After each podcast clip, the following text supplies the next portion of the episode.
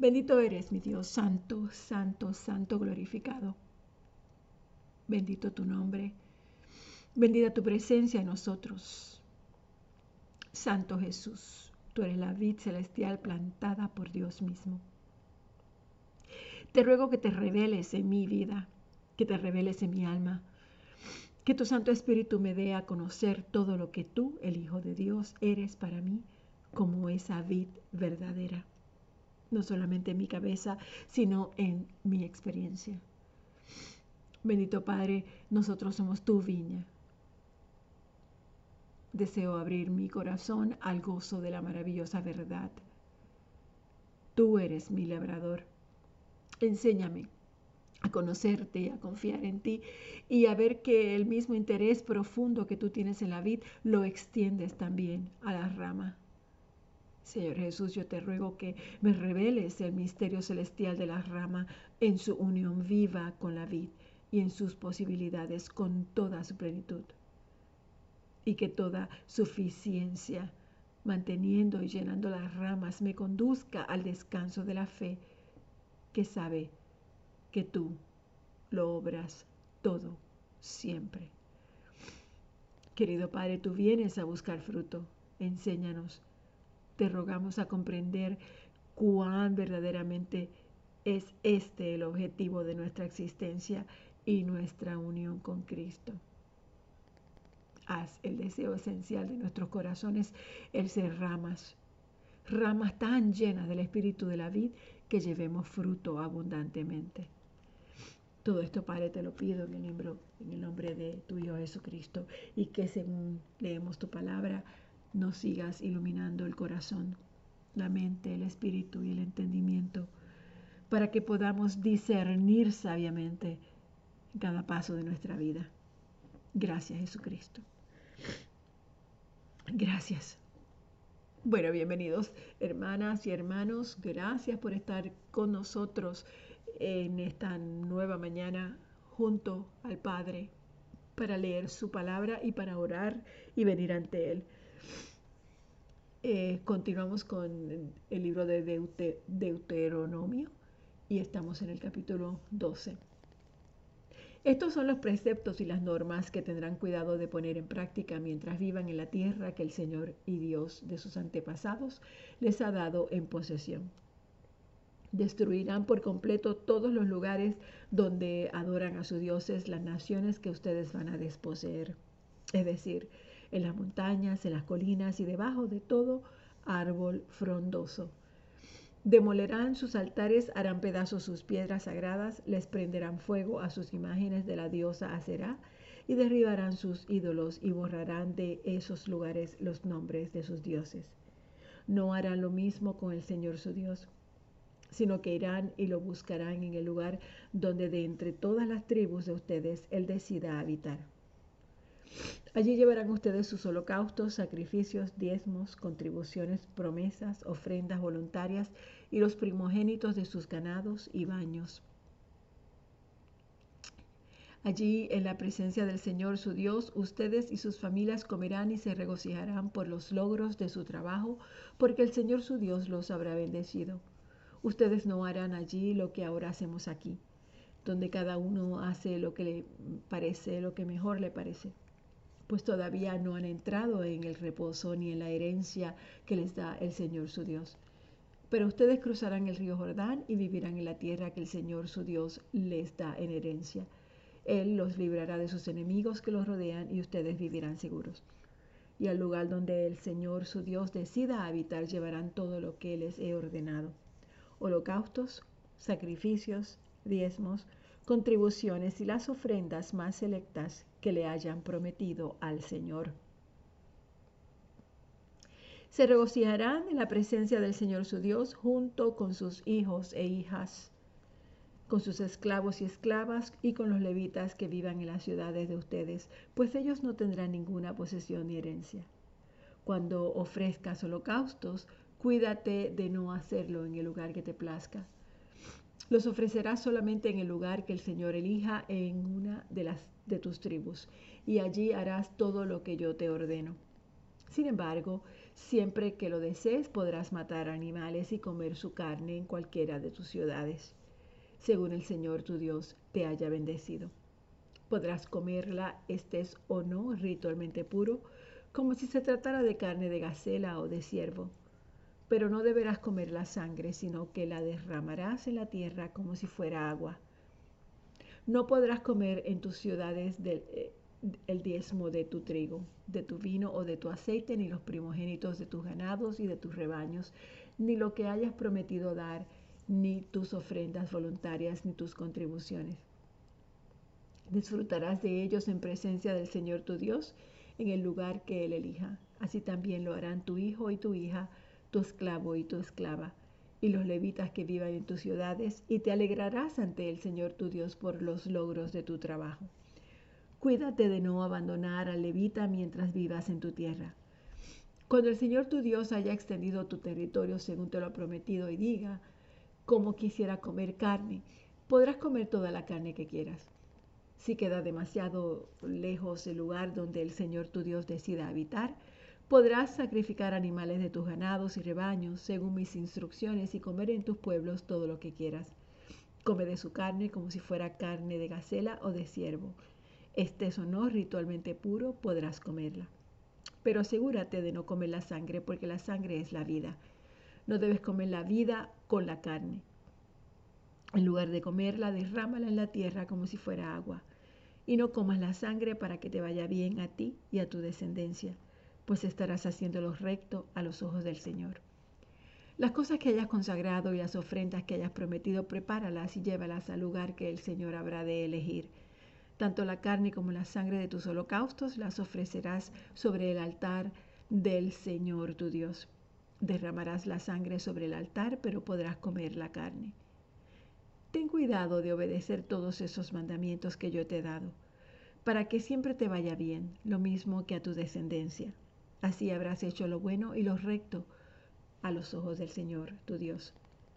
Ante tus propios ojos el Señor tu Dios exterminará a las naciones que vas a invadir y desposeer cuando las hayas expulsado y te hayas establecido en su tierra. Después de haberlas destruido, cuídate de no seguir su ejemplo y caer en la trampa de inquirir acerca de sus dioses. No preguntes, ¿cómo adoraban estas naciones a sus dioses para que yo pueda hacer lo mismo? No adorarás de esa manera al Señor tu Dios, porque el Señor les resulta abominable todo lo que ellos hacen para honrar sus dioses. Hasta quemaban a sus hijos e hijas en el fuego como sacrificios a sus dioses. Cuídate de poner en práctica todo lo que te ordeno, sin añadir ni quitar nada. Cuando en medio de ti aparezca algún profeta o visionario y anuncie algún prodigio o señal milagrosa, si esa señal o prodigio se cumple y Él te dice, vayamos a rendir culto a otros dioses, dioses que tú no conoces, no prestes atención a las palabras de ese profeta o ese visionario. El Señor tu Dios te estará probando para saber si tú lo amas con todo el corazón y con todo el alma. Solamente al Señor tu Dios debes seguir y rendir culto. Cumple sus mandamientos y obedécelos, sírvele y permanecele fiel Condenarás a muerte a ese profeta o visionario por haberte aconsejado rebelarte contra el Señor tu Dios, que te sacó de Egipto y te rescató de la tierra de esclavitud. Así extirparás el mal que haya en medio de ti, porque tal profeta habrá intentado apartarte del camino que el Señor tu Dios te mandó que siguieras. Si tu propio hermano o tu hijo o tu hija o tu esposa amada o tu amigo íntimo trata de engañarte y en secreto te insinúa, vayamos a rendir culto a otros dioses. No te dejes engañar ni le hagas caso. Tampoco le tengas lástima. No te compadezcas de él ni lo encubras. Ni dudes en matarlo. Al contrario, sé tú el primero en alzar la mano para matarlo y que haga lo mismo todo el pueblo apedréalo hasta que muera, porque trató de apartarte del Señor tu Dios que te sacó de Egipto, la tierra donde tú eras un esclavo. Entonces todos en Israel oirán esto y temblarán de miedo, y nadie intentará otra vez cometer semejante maldad. Si de alguna de las ciudades que el Señor tu Dios te da para que las habites llega el rumor de que han surgido hombres perversos que descarrían a la gente y le dicen vayamos a rendir culto a otros dioses, Deberás inquirir e investigar todo con sumo cuidado. Si se comprueba que tal hecho abominable ha ocurrido en medio de ti, no dudes en matar a filo de espada a todo habitante de esa ciudad. Destrúyelo junto con todo lo que haya en ella, incluyendo el ganado. Lleva todo el botín a la plaza pública, préndele fuego a la ciudad y a todo el botín. Será una ofrenda totalmente quemada para el Señor tu Dios. La ciudad se quedará para siempre en ruinas y no volverá a ser reedificada. No te apropies de nada que haya sido consagrado a la destrucción. De ese modo el Señor alejará de ti el furor de su ira, te tratará con misericordia y compasión y hará que te multipliques tal y como se lo juró a tus antepasados. Así será siempre y cuando obedezcas todos estos mandamientos que te ordeno hoy y hagas lo recto ante el Señor tu Dios.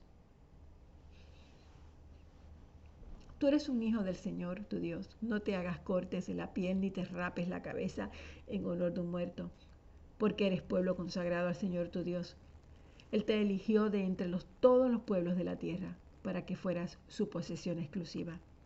No comas ningún animal abominable que los que podrás comer son los siguientes, el buey, la oveja, la cabra, el ciervo, la gacela, el venado, la cabra montés, el íbice, el antílope y el carnero montés. Podrás comer cualquier animal rumiante que tenga la pezuña hendida y partida en dos, pero no podrás comer camello, liebre ni tejón, porque aunque rumian, no tienen la pezuña hendida. los tendrás por animales impuros.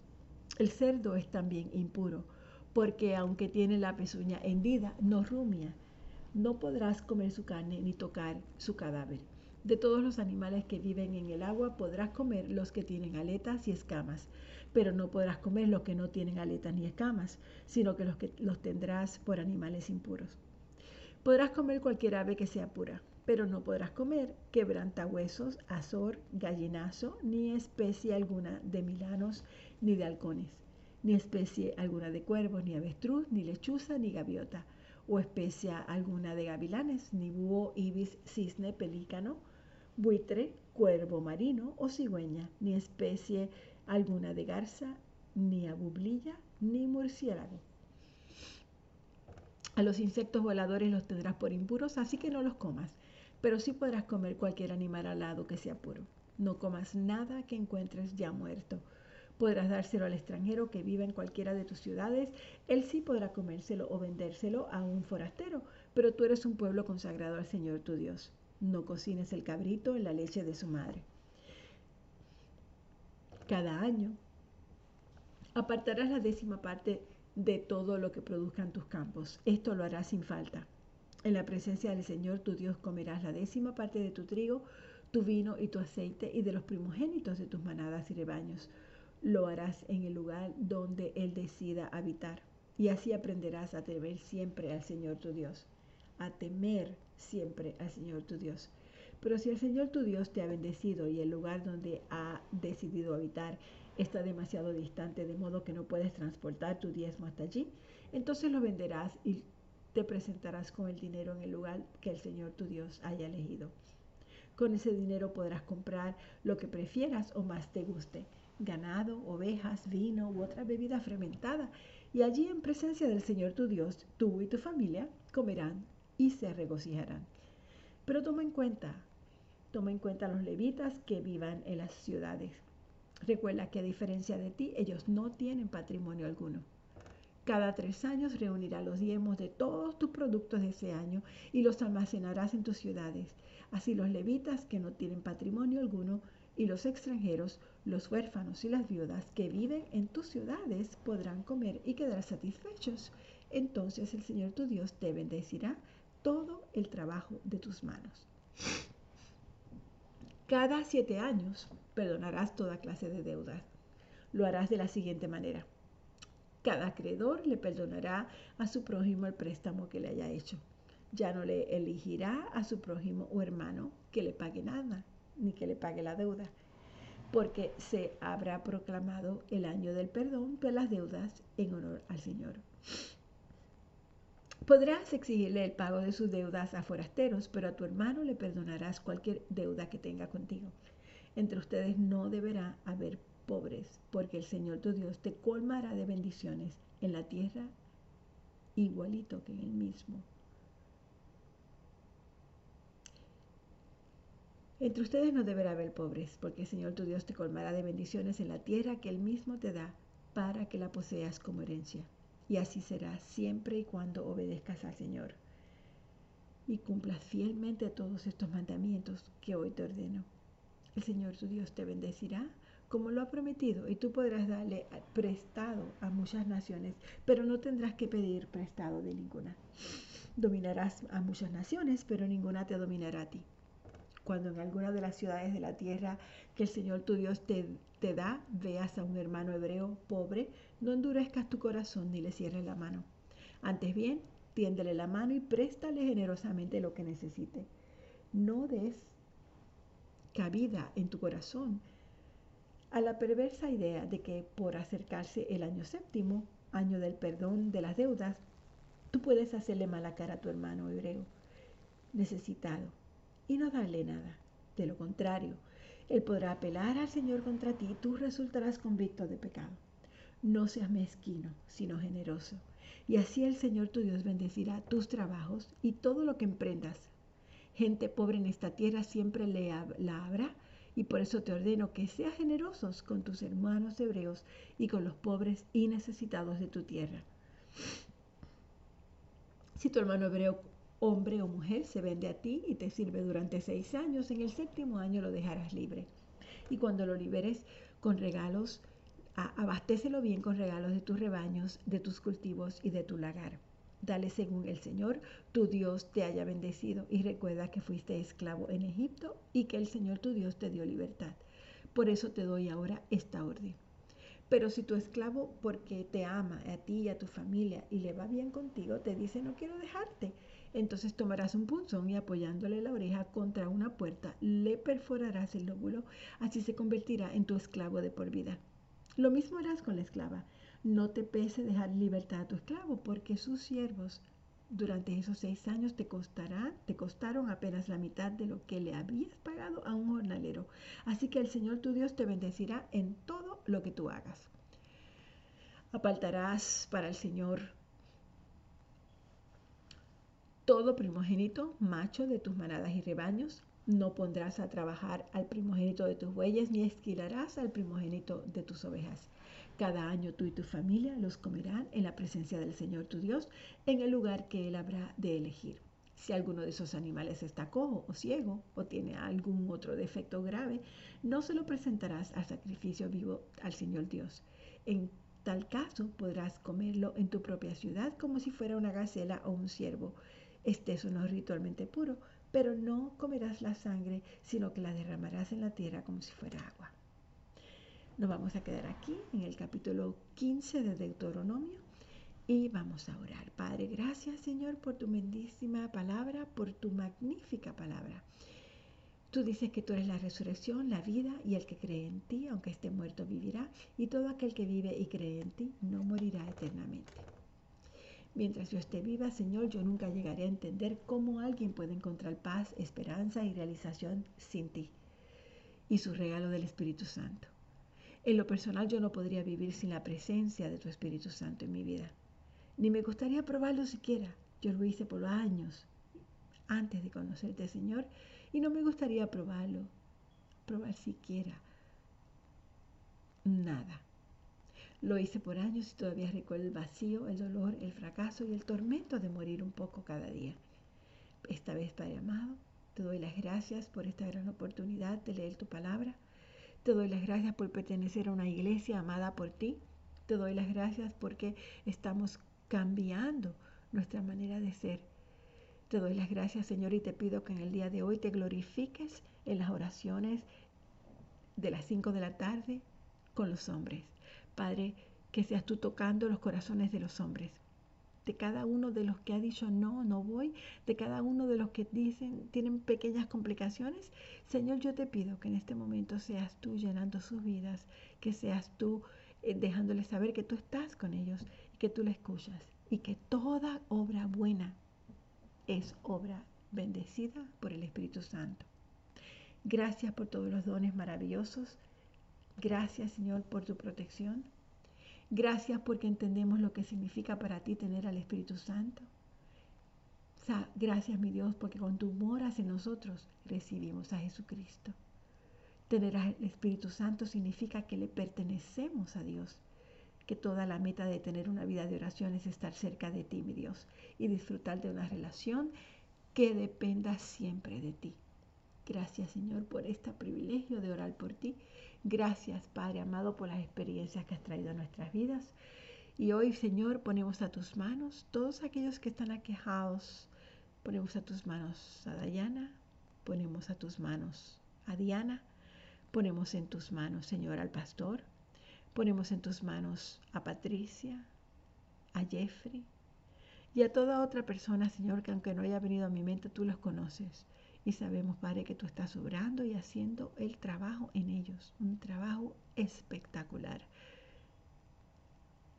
Devuélveles el gozo, mi Dios. Todo esto te lo pido en nombre de tu Hijo Jesucristo. Amén.